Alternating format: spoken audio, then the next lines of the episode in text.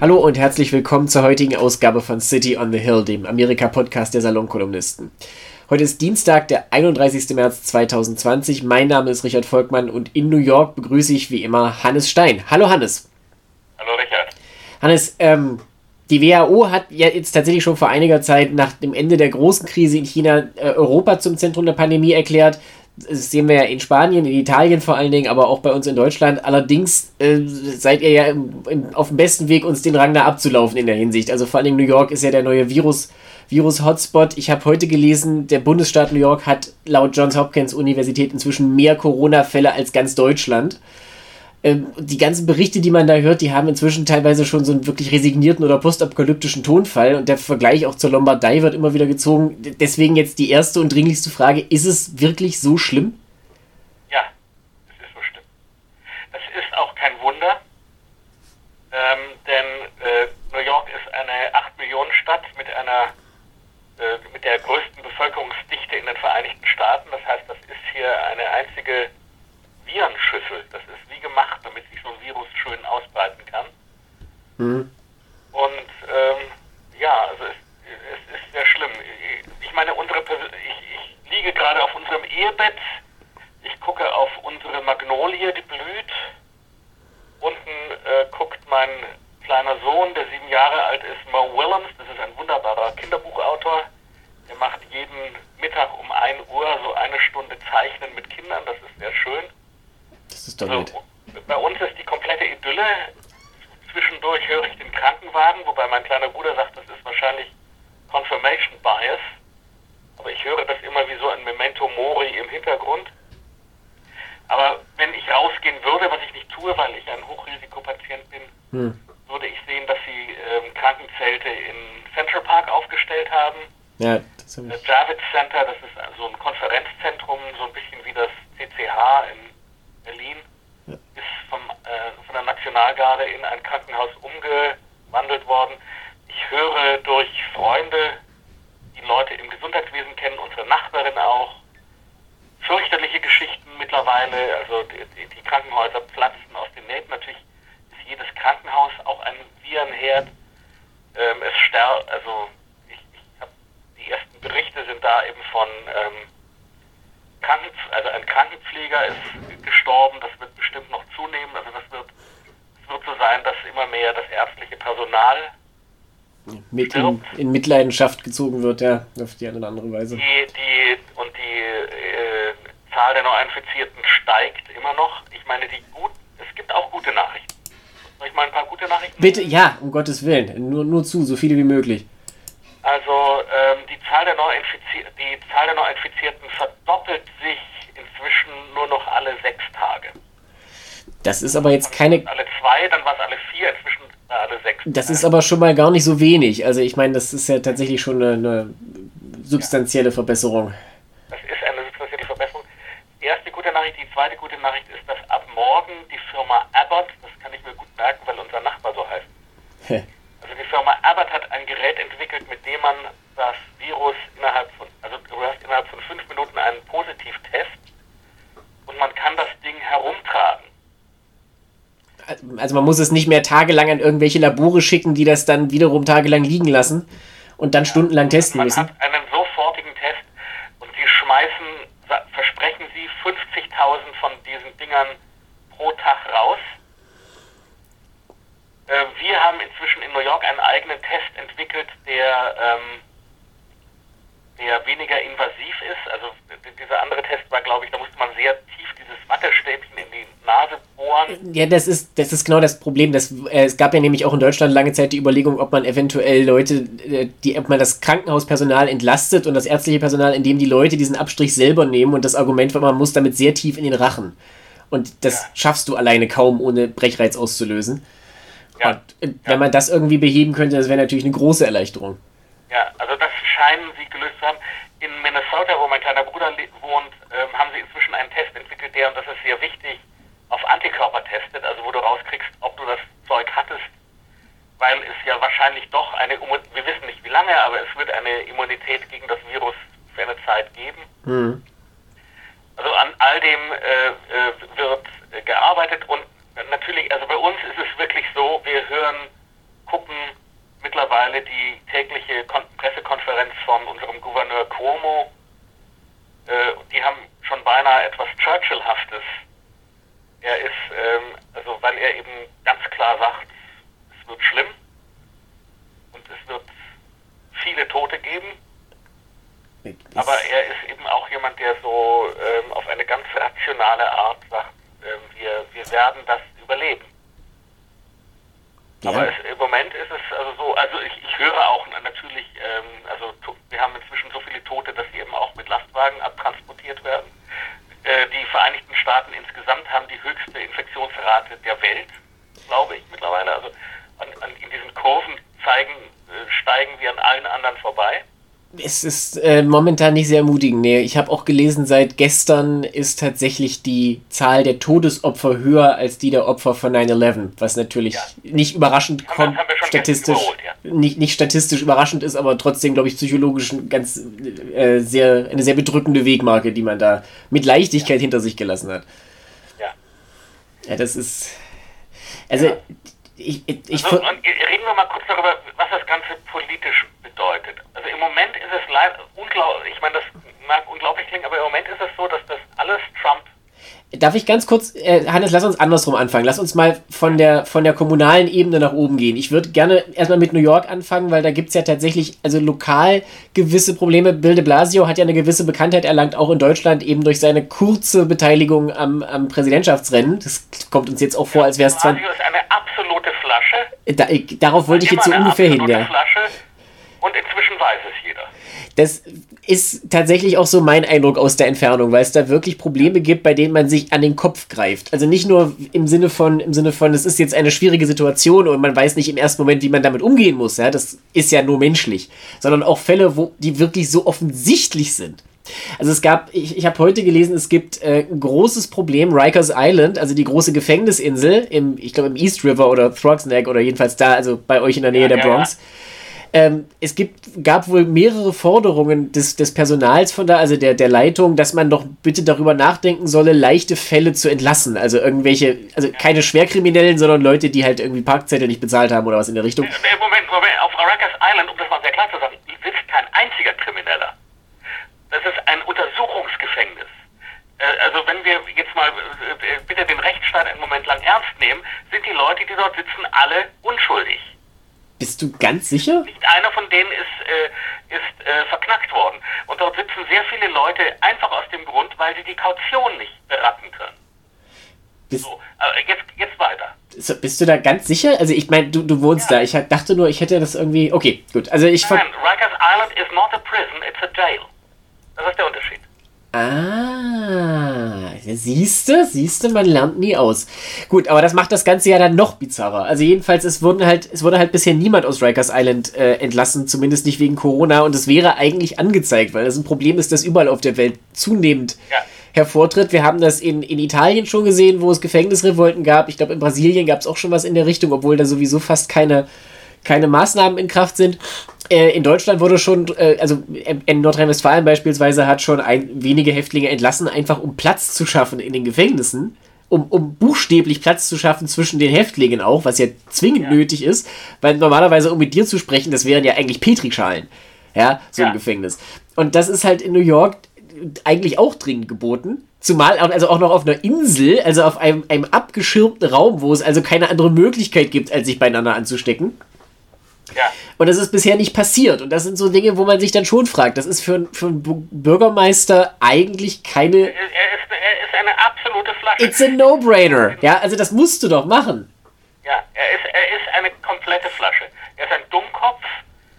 Er, er, er ist eingebildet. Äh, er ist noch als äh, im Grunde schon Lockdown-Regeln galten, wollte er noch mal schnell ins Gym äh, für einen kleinen Workout, ist dabei dann auch fotografiert worden. Also ist, äh, äh, die Blasio ist eine Flasche und seine äh, und das ist jetzt einfach äh, klar hervorgetreten. Ja. Und es wird furchtbar. Also amerikanische Gefängnisse sind sowieso, wie wir wissen, nicht das Tollste.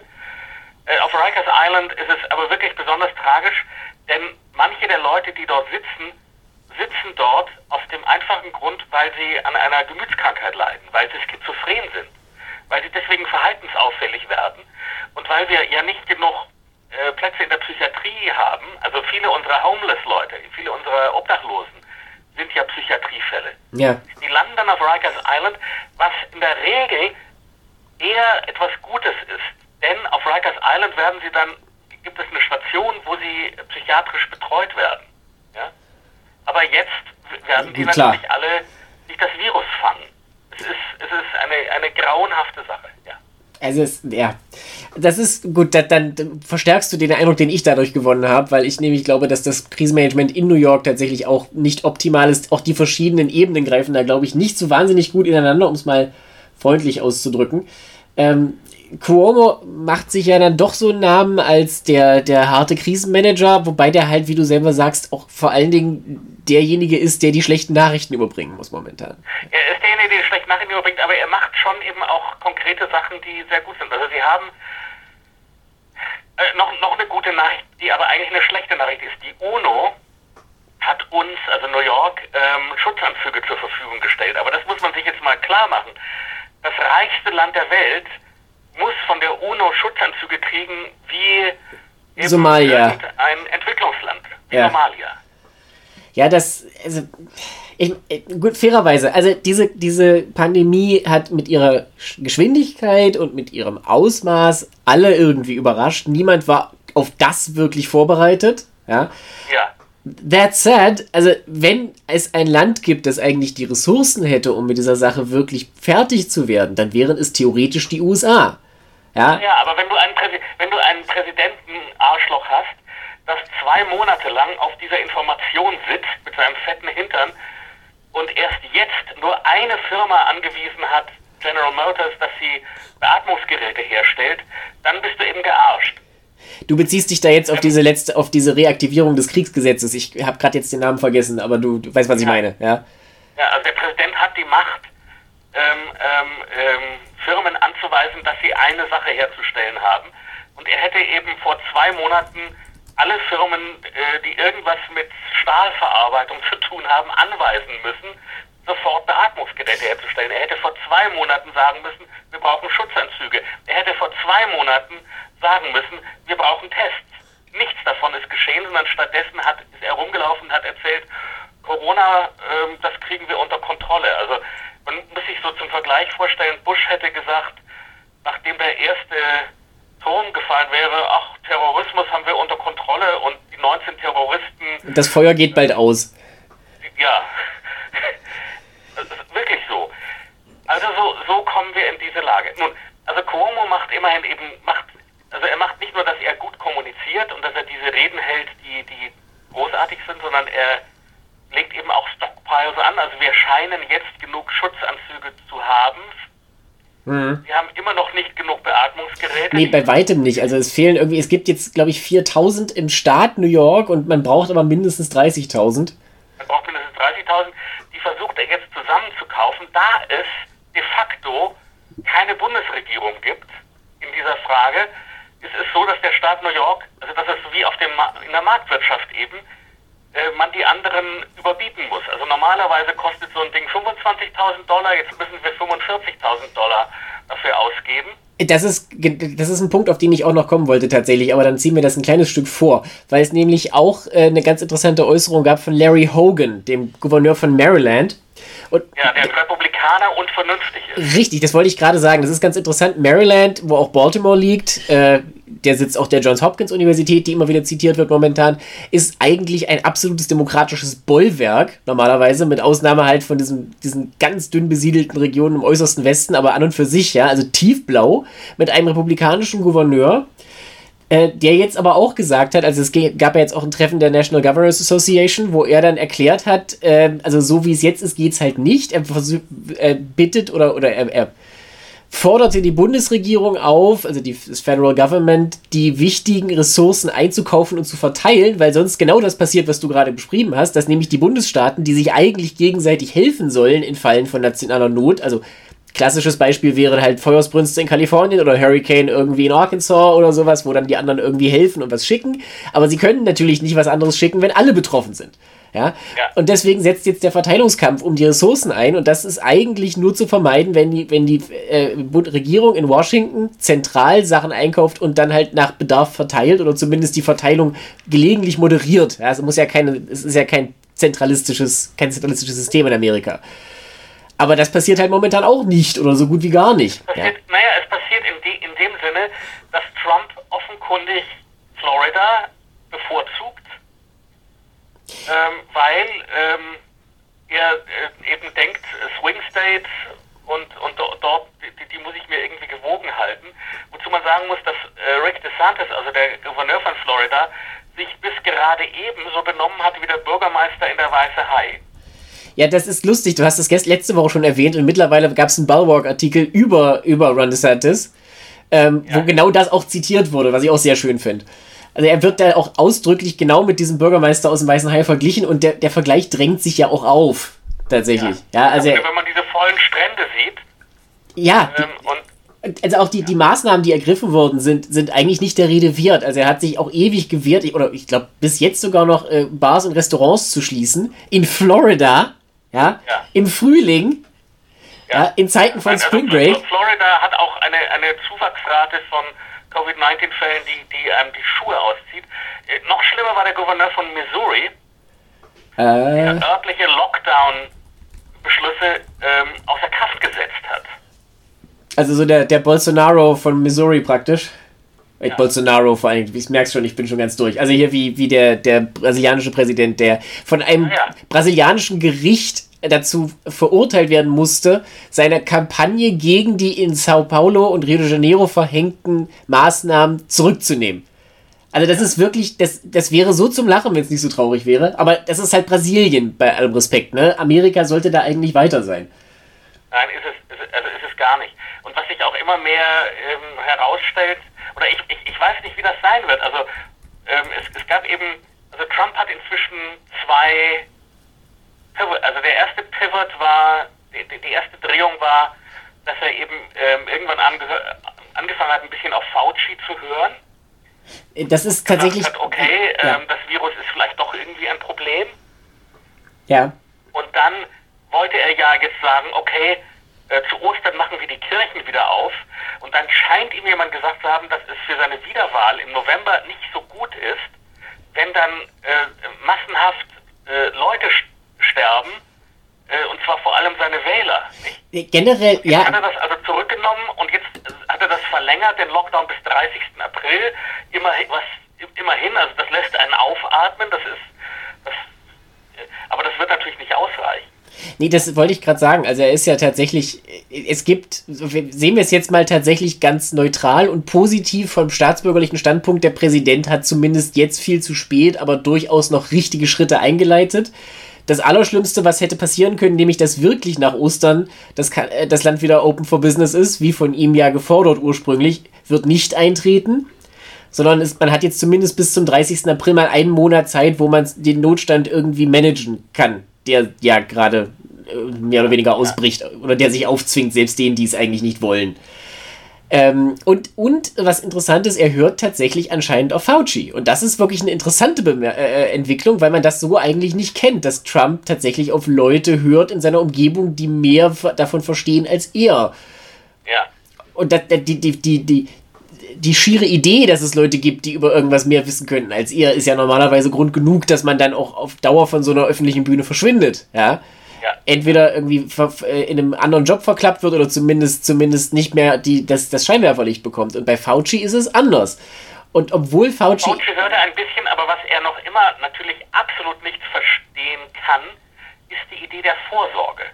Also deswegen diese, also die, die, die skandalöse Äußerung von Trump war ja, dass es hier Leute gäbe, also Medical, also Ärzte, Pfleger, die ähm, Schutzmasken entwenden, weil ähm, Cuomo die lagern lässt. Ja, also die Idee, dass man jetzt für etwas plant, was in zwei Wochen passiert oder in drei Wochen, das ist Trump, das geht, das versteht jemand mit einer malignen narzisstischen Persönlichkeitsstörung, das versteht so jemand natürlich nicht. Also kommt, also sagt er dann, okay, also diese Leute also mit anderen Worten, die, die, die, die Soldaten, die in diesem Krieg an der Front stehen, das sind alles Diebe. Die klauen das.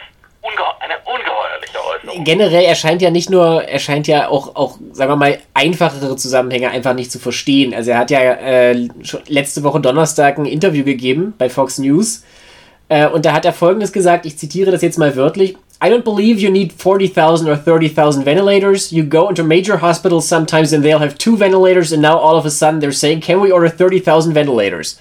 Ja, also kurz ja. zusammengefasst. Also in, in, einem, in einem Haus brauchst du doch immer nur einen Wasserhahn. Jetzt brennt dieses Haus und die behaupten plötzlich, sie brauchen eine Feuerwehr, die tonnenweise Wasser auf dieses Haus.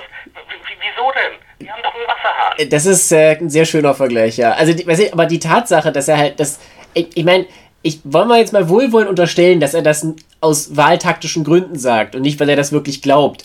Aber selbst das, also weißt du, dass man in, der, in dieser Situation erklärt, wir brauchen eigentlich nicht so viele Beatmungsgeräte.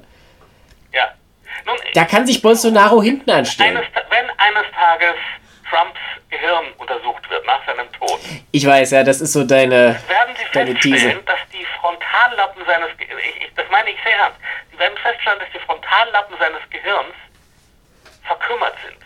Die Frontallappen des Gehirns sind zuständig für in die Zukunft planen. Also die, die machen uns als Spezies äh, ziemlich erfolgreich. Nicht? Also du planst die Zukunft, also du überlegst dir, ist es eine gute Idee, ähm, Blumenkohleis herzustellen? Na, wahrscheinlich eher nicht. Also ja. machst du keinen Blumenkohleis. Das, das schaffst du mit den Frontallappen. Und die Frontallappen des Gehirns sind auch äh, zuständig aus demselben Grund. Übrigens, Entschuldigung, das ist, ist, ein, ist, ist ein, super, ein, super, ein super Beispiel. Entschuldigung, was mit dem Blumenkohleis. Aber okay, ja. Moralische Entscheidung. Ja, moralische, für moralische Entscheidungen muss ich ja auch in die Zukunft denken können. Wenn, wenn ich jetzt, weil meine Frau mir gerade auf die Nerven geht, ihr ein Messer zwischen die Rippen ramme, hm. ist das nicht so gut, nee. weil danach ist sie eine Stunde später, wo wir uns wieder vertragen hätten, wäre sie dann ja immer noch tot. Also lasse ich das jetzt lieber bleiben und wir streiten uns ein bisschen und in einer Stunde küssen wir uns. So, so funktioniert das, wenn deine Frontallappen funktionieren. Wenn sie nicht funktionieren, das ist schwierig. Du zu, zu grundsätzlichen moralischen äh, Überlegungen eben nicht mehr äh, in der Lage. Ja, das, ja, ich bin das überzeugt, eines Tages werden wir feststellen, dass Trumps Frontallappen äh, wurmstichig sind und, und, nicht funktionieren. Also ich sag, ich, ich sag mal so, für diese These spricht zumindest tatsächlich dieser ausgeprägte und damit halt auch jeder Empathie komplett wahre Narzissmus, den Trump ja wirklich zeigt. Und das ist halt der große Unterschied zwischen ihm, glaube ich, und den anderen Gouverneuren und, und äh, Bürgermeistern ja. und Pol Politikern im Allgemeinen. Ja, also ich meine, es geht ja, es gibt immer gute und schlechte Krisenmanager. Und das ja. gehört einfach dazu. Aber was, mir, was mich wirklich, und really rubs me the wrong way, ja, was, was mich wirklich aufregt, ist einfach der Mangel an Empathie. Völlig. Und, ja, und, das, und das ist und das ist sowas, da, da weiß ich auch nicht mehr. Also er hat ja, er hat ja jetzt am Wochenende nochmal äh, die New York Times zitiert und die New York Times schrieb halt äh, über diese diese äh, Pressekonferenzen, wo er immer auftritt, die natürlich auch zu Riesen-Events werden, wo er sich jetzt so ein bisschen als der große Macker oder, oder Macher äh, inszeniert, was natürlich, sagen wir mal, das würde jeder andere Präsident auch machen, nur die hätten da wahrscheinlich mehr zu sagen. Äh, er ist jetzt äh, derjenige, der dann also auch wahnsinnige TV-Ratings einfährt. Also die, die Einschaltquoten sind recht gut und das hat er eben, diesen Abschnitt hat er eben retweetet und darauf hingewiesen. Und ja. da, das war so ein Moment, wo ich wirklich, also man, man lässt sich ja nicht mehr von viel überraschen in dieser Situation. Ja? Er ist jetzt seit über drei Jahren im Amt, wir kennen ihn und wir wissen es und es ist trotzdem so, du, also es gibt Dinge, die kannst du dir einfach nicht vorstellen. Aber in ja. dieser Situation, wo Leute, wo Leute sterben, dann wirklich sich damit dicke zu tun, dass die eigenen Notfallpressekonferenzen super Einschaltquoten erzielen. Ich, weiß nicht, ob Worte ausreichen, um das zu kommentieren.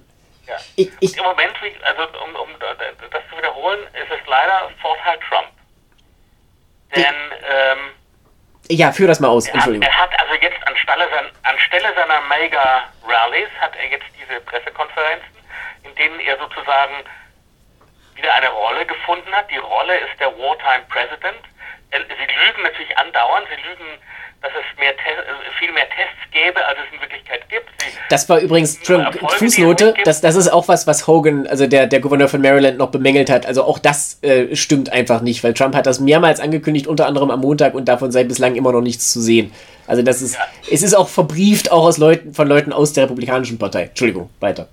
Ja, also das hilft ihm, dann, dann hilft ihm, also die Demokraten wissen ja nicht, die Demokraten haben ihren Parteitag geplant für Wann ist es? Juli äh, irgendwann. Warte mal, das kann ich nachgucken. Ähm.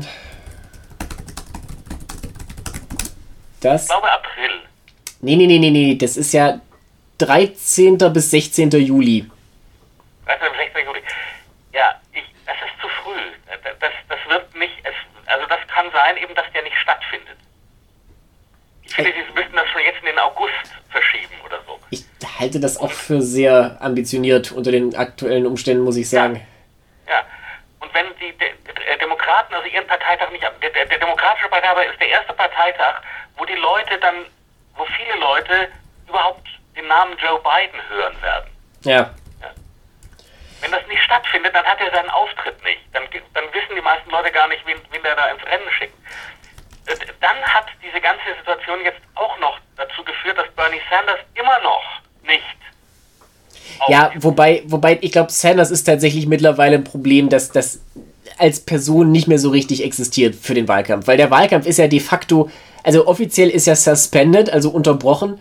Ob der überhaupt zu Ende geführt wird, darf man aber unter den obwaltenden Umständen mehr als bezweifeln. Also ich. Ja, also bei uns, bei uns in New York, wir hätten unsere Wahlen eben jetzt im April gehabt, die haben sie jetzt verschoben. Auf den 2. Juni, aber da werden sie auch nicht. Also das werden sie auch nicht stattfinden. Ich wäre überrascht. In New York ist es, ist es ja wunderbarerweise so, dass es äh, Briefwahl, also eine Briefwahl kannst du nur machen, wenn du äh, wirklich krank bist. Ja. Und so, also ist, du kannst nicht sagen, ich will jetzt gerne Briefwahl machen wie in einem, also das ist wirklich ähm, altertümlich, 19. Jahrhundert. Das wäre jetzt halt eine Möglichkeit, also ich meine, ich kann ja jetzt, äh, ich wohne ja in München, ich kann da berichten, wir hatten jetzt äh, vorgestern hier die Stichwahlen in Bayern. Und im bayerischen Kommunalwahlrecht ist ja vorgeschrieben, dass es immer eine absolute Mehrheit geben muss für einen Bewerber. Das heißt, wenn du in der ersten Runde, wenn in der ersten Runde niemand 50% der Stimmen kriegt, dann gibt es eine Stichwahl. Und äh, hier in München war es jetzt tatsächlich so und generell in Bayern, dass die Wahl ausschließlich als Briefwahl stattfand. Und das war eine sehr große Belastung für die Verwaltung, weil es natürlich recht kurzfristig kam, aber an sich hat es gut funktioniert. Es hatte auch den interessanten Nebeneffekt, dass die Wahlbeteiligung angestiegen ist, anstatt ja. wie sonst üblich abzufallen. Also insofern, das ist, glaube ich, auch, das ist die einzige Möglichkeit, wie ich momentan mir vorstellen kann, dass man diesen Vorwahlkampf überhaupt zu Ende bringen kann. Ich habe jetzt gerade nachgeschaut, New York, New York wählt am 23. Juni ja, doch, genau. Wäre also das letzte, der letzte Bundesstaat zusammen mit Kentucky, was ebenfalls verschoben ist. Äh, das ist dann natürlich auch schon Makulatur, weil bis dahin ist es eh wurscht. Aber trotzdem, dass da überhaupt noch eine Wahl stattfindet Ende Juni äh, mit In-Person-Voting, also wirklich physischen Wahlkabinen, das ist schwer zu glauben. Das ist wirklich schwer zu glauben. Ja, also mit anderen Worten, das, das alles äh, äh nützt Trump ähm, und, und dann wissen wir natürlich nicht, wie sich die Lage weiterentwickelt. Also haben wir diese Seuche irgendwie ein bisschen unter Kontrolle bis Ende Sommer oder nicht? Ja, das ist, das ist doch, das ist doch anzunehmen. Also ich meine, was wir jetzt erleben. Ich weiß, ich weiß, nicht, was, ich weiß nicht, was anzunehmen ist. Ich weiß, also ich würde als Laie, als Laie basierend auf. Meine, Frage, meine ja, Frage ist einfach so. Also im Moment gibt es einen schwachen, aber wahrnehmbaren Rally around the Leader Effekt. Also Trump hat im Moment höhere Zustimmungswerte. Ja. Allerdings, wie gesagt, keine sehr starken. Also man muss sich das mal vergleichen mit George W. Bush. Also George W. Bush nach 9-11 hatte 70% Zustimmung. Ja. Ne? Trump ist jetzt irgendwo bei knapp unter 50 Prozent. Für ihn, für ihn hervorragende Werte von 47, 48 Prozent. Ja. Aber ich meine, diese, er, es kann natürlich sein, dass das jetzt für ihn einfach läuft wie Hornberger Schießen, weißt du, jetzt, wo alle bemerken, dass es ein Problem gibt im ganzen Land, da ist der Rally Around the Leader Effekt sehr stark und nachher, wenn sich alle daran gewöhnt haben, dass es eine Krise gibt, wird das natürlich wieder nachlassen, zumal auch die, die negativen Auswirkungen relativ wahrscheinlich immer deutlicher zu sehen sein werden. Ja, also die, meine Frage ist eben, ob wir bis November eine, ein Zeitfenster haben, wo wir über das Geschehene nachdenken können als Nation oder nicht. Wenn es dieses Zeitfenster gibt, wo wir also nochmal rekapitulieren, können, dass er beinahe an jedem Moment, bis er ange angefangen hat, ein bisschen auf Fauci zu hören, aber da, das da, davor die Bundesregierung unter Donald Trump alles getan hat, um diese Krise schlimmer zu machen. Ja, und Fauci, ich meine, der war auch vorher schon da. Wir sollten übrigens noch zwei Sätze zu dem sagen, ist mir gerade noch eingefallen. Also der ist ja gar nicht. Wir sollten noch zwei Sätze zu, zu äh, Anthony Fauci sagen. Das machen wir gleich. Aber also ja. was ich sagen will ist, wenn es eine Möglichkeit gibt, darüber nachzudenken, was geschehen ist, dann, dann wird es, glaube ich, äh, gegen ihn ausschlagen. Aber wenn es diese Möglichkeit nicht gibt, naja, aber wenn es im November so ist, dass es schwer ist, zur Wahl zu gehen, weil, sagen wir mal, es einen neuen Ausbruch im Herbst gibt. Ja. Weil die, wenn dann die Wahlbeteiligung niedrig ist. Aber, aber Hannes, sorry, du, du, wenn du sagst, die Frage ist, ob es einen Moment zum Nachdenken gibt, dann implizierst du ja, dass selbst wenn es den Moment gibt, die Leute auch wirklich nachdenken. Das ist ja nicht zwingend der Fall. Das ist jetzt auch nicht, also nicht um zu implizieren, sie seien naja. dumm, sondern weil es natürlich Leute gibt, deren Meinung eh schon entweder ja, feststeht. Mit, mit, mit, mit die ich, ich erkläre, was ich, wen ich mit die Leute meine. Ich meine nicht seinen Kult. Das ist klar, aber ich meine auch. Sondern ich meine die Independence. Naja, es gibt. Ja, ja. Sprich, sprich, wollte ich nicht unterbrechen. Also ich, ich meine die Leute, die rationalen Argumenten zugänglich sind. Ob die eine Gelegenheit äh, kriegen, darüber nachzudenken. Das ist, das ist, die, das ist die Frage. Ja, ich meine, das ist aber jetzt auch so, also was man natürlich bedenken muss, wenn es jetzt gelingt, was wir ja hoffen, diese Sache in den Griff zu kriegen irgendwie. Sagen wir mal, wir haben jetzt die nächsten vier Wochen einfach wirklich äh, äh, große Probleme. Ja? In Kalifornien, in Louisiana, in New York, da wo die Kurve steil ansteigt, da geht es, da wird es jetzt einfach, äh, das werden die Probleme offensichtlich sein. Es, italienische Verhältnisse sind zumindest in New York nicht unwahrscheinlich nach allem, was man hört. Ja, in, in, in allen, in allen Metropolen. Ja, auch genau Detroit, Atlanta. In, Louisiana, Louisiana ist ja deswegen so besonders tragisch, weil ähm, also in New Orleans ist eben im Februar Mardi Gras, also Fasching. Ja. Gewesen. Und äh, da sie nicht gewarnt waren. Ja. Fand das halt statt. Hm? Ja. Und deswegen haben sie eine Ansteckungsrate, die, die, die an die Schuhe auszieht. Das ist ein Phänomen, das haben wir hier auch gesehen in Deutschland. Also äh, Fasching hat, hat zum Beispiel Nordrhein-Westfalen massiv dazu beigetragen, die Krankheit zu verbreiten. Das ist tatsächlich, also gut, das ist jetzt natürlich auch müßig, jetzt ist es vorbei. Nächstes Jahr wird man schlauer sein, aber nächstes Jahr sind dann auch viele Leute tatsächlich schon tot. Ja. Ähm, ja. Aber nochmal ganz kurz zurück. Wenn wir jetzt mal davon ausgehen, was wir ja wollen, dass das Ganze irgendwie in den Griff zu kriegen ist, beispielsweise indem Fauci da tatsächlich jetzt noch mehr an Einfluss gewinnt und jetzt jetzt eine gute Gelegenheit, das einzufügen, der ist Direktor des National Institute of Allergy and Infectious Diseases, also eines dieser von, ich glaube, 27 nachgeordneten äh, Forschungsbehörden dieses Department for Health and Human Services, also praktisch des ja. Gesundheitsministeriums.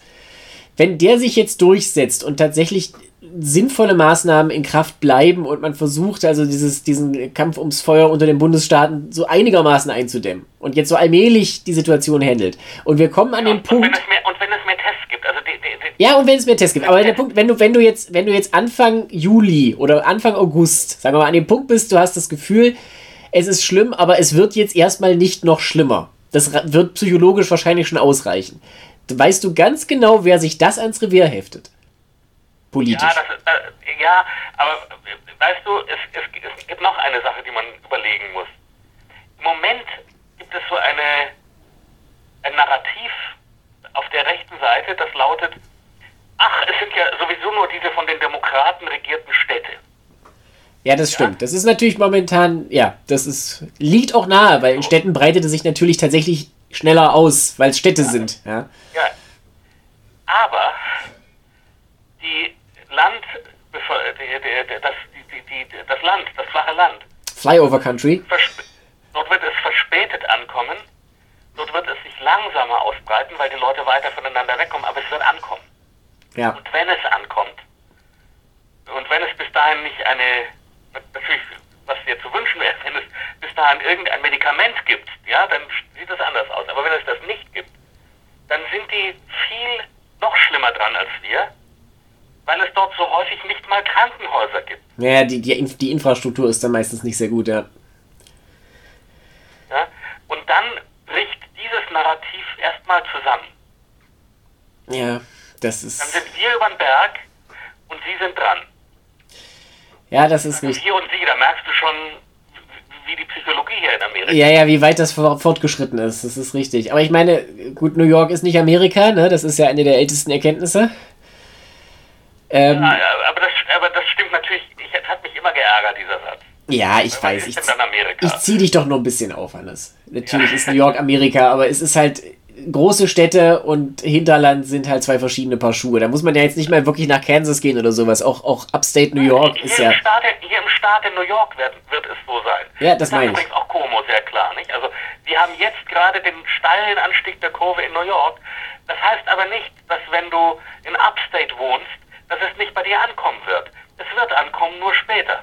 Ja, das ist das ist tatsächlich, es ist alles eine Frage der Zeit. Also solange man noch keine, diese Impfung werden wir dieses Jahr wahrscheinlich ja nicht mehr haben. Insofern, wenn es nicht, wenn nicht irgendeines dieser Medikamente reinhaut, dann hat man ein Riesenproblem. Wobei meine Hoffnung bleibt, und das ist jetzt so ein genereller Punkt, ich komme zurück zu deinem, deiner positiven Nachricht vom Anfang, Du hast diesen Test erwähnt. Es gibt jetzt äh, in Deutschland tatsächlich mehrere Tests, die stark beschleunigt sind. Es gibt das Weizmann-Institut in Israel hat einen neuen Test äh, entwickelt, der in den nächsten ein, zwei Wochen für äh, marktreif sein soll. Also was mich an all dem positiv stimmt, in einer also natürlich ist jetzt jeder Tag sehr wichtig, weil die Wirtschaft äh, am Boden liegt in der zivilisierten Welt und weil, weil, ähm, weil die Krankenzahlen steigen und die Totenzahlen steigen, aber in einer für sagen wir mal, Gesundheitstechnik unfassbar kurzen Zeit, ja, werden hier wahnsinnige Innovationen angeschoben und es werden Probleme, die erkannt werden, auch gelöst. Wenn jetzt halt 20 Unternehmen weltweit gleichzeitig unglaublich schnelle, effiziente und vor allen Dingen viel billigere Tests herstellen und wir in sechs Wochen an dem Punkt sind, wo es relativ unproblematisch ist, ganze Bevölkerung oder zumindest Risikogruppen durchzutesten, dann wird man das relativ gut in den Griff kriegen können. Aber bis dahin muss man halt erstmal kommen. Ja, und auf dem Weg dahin. Dahin muss man kommen. Der, der Weg dahin ist leider mit sehr vielen Schwerstkranken gepflastert momentan. Ja, ja, ja. Und vor dem Hintergrund verstehe ich auch ganz kurz, letzter Punkt. Nicht, nicht nur, ähm, nicht nur Alten. Also, das ist ja immer so, so die, diese. Ähm, ich meine, natürlich, die Hauptgruppe der äh, Kranken sind Alte, aber ähm, also ich höre inzwischen immer mehr Geschichten von 20-Jährigen mit schwersten Symptomen. Ja, also ich, gestern ist in, in Belgien eine 12-Jährige gestorben und äh, in, in London ist vor einiger Zeit ein 19-Jähriger gestorben, ein Italiener, der kerngesund war. Also der keinerlei Vorerkrankungen hatte, gar nichts. Und es ist ja bis heute auch noch nicht so ganz klar, woran das liegt, warum manche Leute so, so schwere Krankheitsverläufe haben und andere nicht. Aber es gab jetzt ein Interview in, äh, vor ein paar Tagen mit dem Chef, ich glaube, der Münchner Universitätsklinik, also äh, Clemens Wendner, wer es nachgucken möchte. Äh, der hat auch gesagt, also nicht jeder, der das überlebt, ist dann aber hinterher auch voll genesen. Das darf man auch nicht vergessen. Ja? ja, ja. Wenn, du, wenn du einen schweren Verlauf hast. Mit schweren Lungenschäden. Richtig, wenn du einen schweren und einen Lungenschaden ist so ziemlich das Blödeste, was du haben kannst. Wenn du einen schweren Verlauf hast und längere Zeit beatmet werden musst und die, das Lungengewebe dadurch verhärtet, dann brauchst du einfach den Rest deines Lebens immer Sauerstoff. Ja, also diese Leute, die du halt manchmal irgendwo siehst mit diesen, mit diesen Rucksäcken und diesen, diesen, äh, äh dieser Verkabelung in der Nase zum Beispiel, die halt Sauerstoff brauchen, das ist, ja. also das ist für mich persönlich der absolute Albtraum und das ist das, worauf man sich einstellen kann, wenn man einen schweren Verlauf dieser Krankheit hat. Und zwar unabhängig vom Alter. Das macht sich aber anscheinend niemand bewusst. Also das, das, das äh, regt mich etwas auf. Aber gut, nochmal zum letzten Punkt zurück. Also die, gerade die Risikogruppen sollten zu Hause bleiben. Joe Biden hält sich äh, ganz vorbildlich daran. Er hat ja zwischendurch eine, eine äh, so eine Art televised Rally, wenn du so willst, aus seinem eigenen Keller. Ja? Also er äh, ist zu Hause geblieben. Die Frage ist jetzt aber natürlich tatsächlich, wie kommt, wie dringt er als Politiker durch und wie kann er, wenn irgendwann der Staub sich legt, wieder, äh, wieder seine eigenen Botschaften platzieren. Momentan findet er überhaupt nicht statt.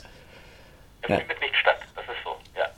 Es gibt halt auch, es, er ist nicht Partei, also in, in Deutschland wäre es halt so, dass so jemand wie er natürlich in der Partei eine große Rolle spielen würde, aber das amerikanische Partei, die Parteienstruktur ist halt anders. Also er ist halt nur der Presumptive Nominee, also derjenige, der wahrscheinlich die Nominierung kriegt. Sicher wissen wir es auch noch nicht. Also inoffiziell ist es relativ ausgemacht, offiziell ist es halt noch unklar. Und insofern, er verschwindet jetzt einfach im Hintergrund. Ja. Und, und ja, also die, die, laut den Umfragen ist es eben, sind er und Trump jetzt ungefähr gleich auf. Ich, ich, ich glaube, ich meine, die gute Nachricht wiederum, oder das, er hat sich noch keine Vizepräsidentin ausgeguckt. Ja. Könnte die Sache nochmal ändern? Das habe ich mir auch gedacht. Also wenn er damit jetzt auch wartet, was eigentlich nicht, also was, wozu es keine Alternative gibt, weil momentan interessiert das einfach niemanden. Wenn er damit wartet bis zum frühen Sommer. Ja, ich meine, wenn wir mal zurückdenken, John McCain, Gott hab ihn selig, hat ja 2008 in seinem Wahlkampf erst im August entschieden, wen er als Running Mate nominiert. Ja. Ja, ja, das ist etwas, was beiden auch anzuraten ist. Und du hattest erwähnt, dass zum Beispiel der Parteitag der Demokraten ja für, für Juli geplant ist. Die Timeline ist mehr als fragwürdig. Wenn wir jetzt mal ganz wohlwollend davon ausgehen, dass der wirklich stattfindet, weil zum Beispiel durch äh, die Möglichkeit, dass jeder, der reinkommt, getestet wird, verhindert werden kann, dass sich alle anstecken da drin. Wird er trotzdem nicht im Juli stattfinden, sondern wahrscheinlich etwas später. Das heißt, der ganze Wahlkampf wird sich wahrscheinlich, würde ich annehmen, nach hinten verschieben und dementsprechend auch verdichten. Also dieses klassische, wir machen im Juli, Ende Juli, Anfang August die Parteitage und dann läuft das alles langsam warm und im September haben wir die Debatten und dann, ne, das wird alles so nicht funktionieren, glaube ich. Nein, nein, es wird, es wird ein aufs dichteste gedrängter äh, äh, Wahlkampf sein. Und eine interessante Frage ist eben auch, ob es überhaupt Rallyes geben wird. Das ist eine sehr gute Frage. Wobei das hängt ähnlich wie der Parteitag am Ende an den Tests. Ich glaube auch, also wenn das, wenn das mit den Tests funktioniert, kommt wir wahrscheinlich generell dahin, dass bei größeren Veranstaltungen einfach jeder so einen Test machen muss auf irgendeine Weise, der da rein will. Das ja, ja. ist eigentlich die einzige Möglichkeit, wie du größere Veranstaltungen durchführen kannst. Ja, aber davon sind wir auch jetzt technisch noch ein gutes Stück entfernt. Also ich meine, wir sind jetzt, wir reden jetzt davon, wenn du ein Testergebnis in einer Stunde hast, ist das gut. Ja. Und äh, das würde dann wahrscheinlich nicht ausreichen. Ich meine, die, die andere Sache ist natürlich die Wirtschaft. Die wird, ähm, also die, die Daten sind bei uns ähm, grauenhaft. Abysmal, ja. Und die wird nicht bis November repariert sein. Also die, die amerikanische Wirtschaft wieder zu reparieren, das wird. Ähm, Na, das kannst du vergessen.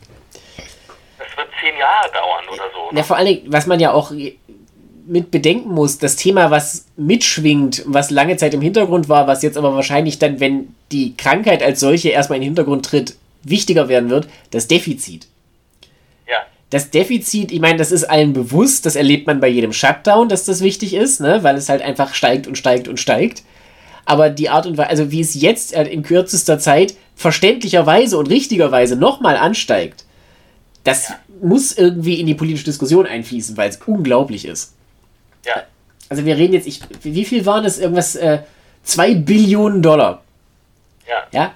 Also das sind, Moment, lass mich das ganz kurz rekapitulieren. Das ist eine 2 mit 12 Nullen. Ja, ich stelle mir immer mehr so Dagobert Duck in seinem Speicher mit seinen Fantastilliarden vor, aber... Ich glaube, es gab doch mal dieses schöne Bild, wenn, wenn, wenn man, äh, wenn man die, die gesamte Staatsschuld der USA in Form von auf äh, Europaletten gestapelten Bündel mit 100-Dollar-Noten darstellen will, dann wäre das, glaube ich, mittlerweile ein Würfel, der, so, der doppelt so hoch ist wie die Freiheitsstatue. Das war aber schon vor ein paar Jahren, also das wäre noch mehr. Ja, ja. Also das, ist, das sind einfach Summen, die kann man sich als normaler Mensch nicht mehr vorstellen. Und die Frage ist, wie lange kann man das machen, bis irgendwann auch die Bonität des Landes drunter leidet? Weil momentan sind amerikanische Staatsanleihen ja eigentlich der, das Nonplusultra. In Ermangelung einer Alternative auch. Aber das, ich, ich weiß nicht, ob das lange so gut geht. Und es gibt Nein, ja natürlich wird das nicht lange. Natürlich wird das nicht lange. Ich meine, worüber man auch sprechen muss, ist, was mir als Amerikaner äh, wirklich auch wehtut, ja. Hm. Das ist der Ansehensverlust unseres Landes, dass eben die Doktorteams, die nach Italien kommen, chinesische Doktorteams sind. Chinesische, russische, vietnamesische und, und am schlimmsten kubanische. Kubanische.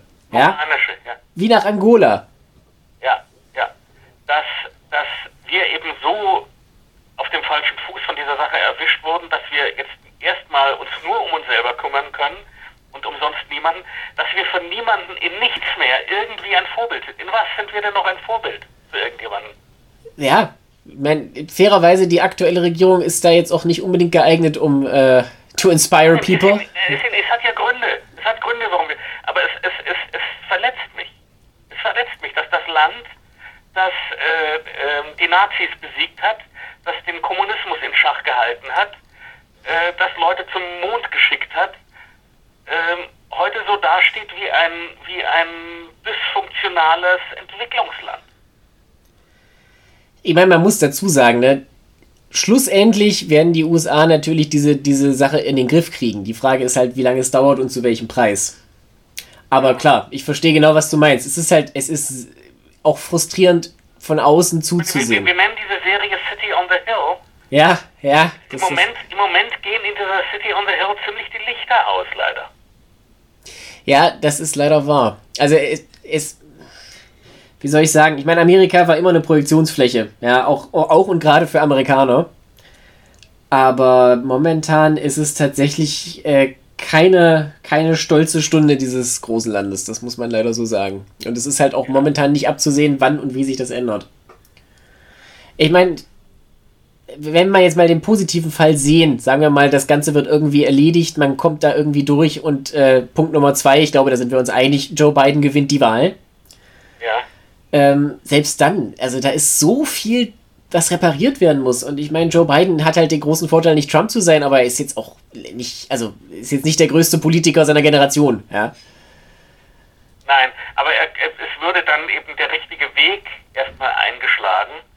Und wenn er dann nach zwei Jahren die Amtsgeschäfte an die Vizepräsidentin übergibt, ja. Meinetwegen auch an vier, das ist mir relativ wurscht. Also, nach vier, äh, und, und, und, äh, und wenn dann klar wird, dass eben, ich meine, was, was, was wir in Amerika erfunden haben, wir haben, wir haben ja eine Sache erf wirklich erfunden in diesem Land. Politisch meine ich. ja, Und zwar, also die Repub Republiken gab es schon vor uns, Gewaltenteilung gab es schon vor uns. Das haben wir alles nicht erfunden, das haben wir übernommen. Die neue Erfindung in Amerika ist die Trennung von Staat und Religion. huh. Das ist die neue Erfindung.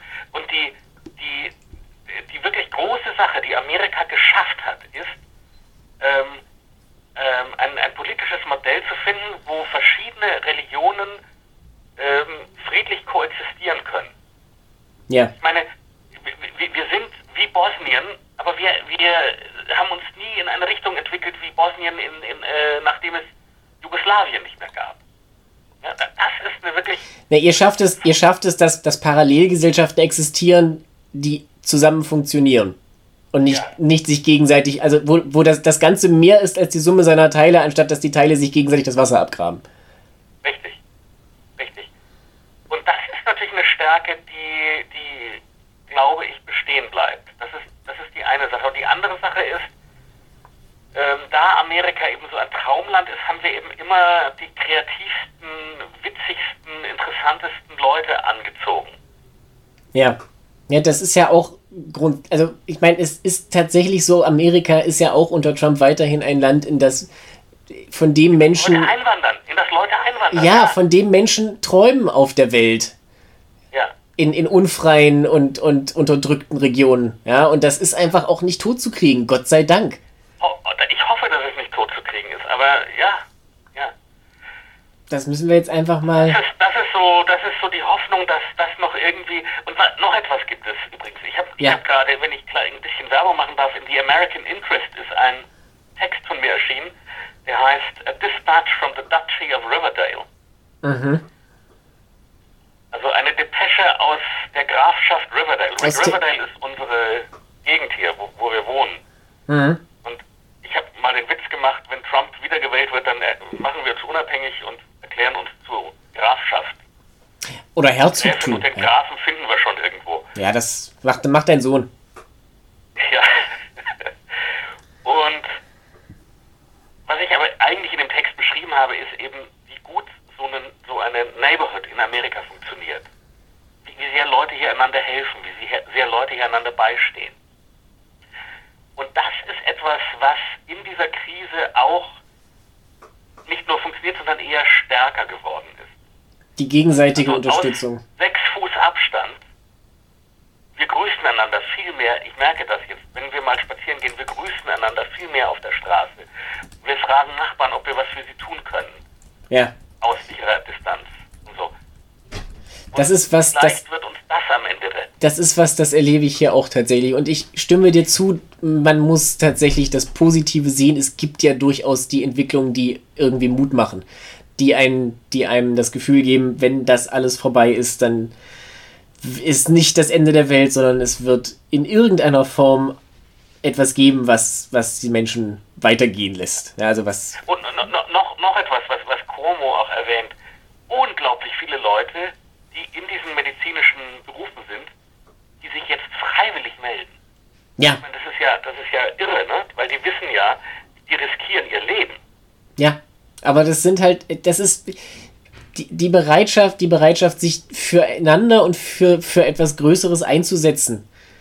Unter diesen Vorzeichen ist ja auch was Bewundernswertes und etwas, das, um mal diesen schrecklichen Anglizismus zu hören, das inspiriert. Ja. Und das, ich glaube, wie gesagt, das muss man jetzt, das muss man mitnehmen und darauf müssen wir weiter hoffen. Hannes, ich danke dir sehr, sehr herzlich für dieses äh, sehr persönliche Gespräch und ich hoffe mal, dass wir weiterhin so optimistisch in die Zukunft blicken können, dass es irgendwann, irgendwann einen Grund gibt, auf all das zurückzublicken und zu sagen, es hat, es war schrecklich, aber wir haben es hinter uns. Bleib gesund, pass auf dich auf. Wir hören uns nächste Woche. Ich danke allen fürs Zuhören. Bleiben Sie uns treu.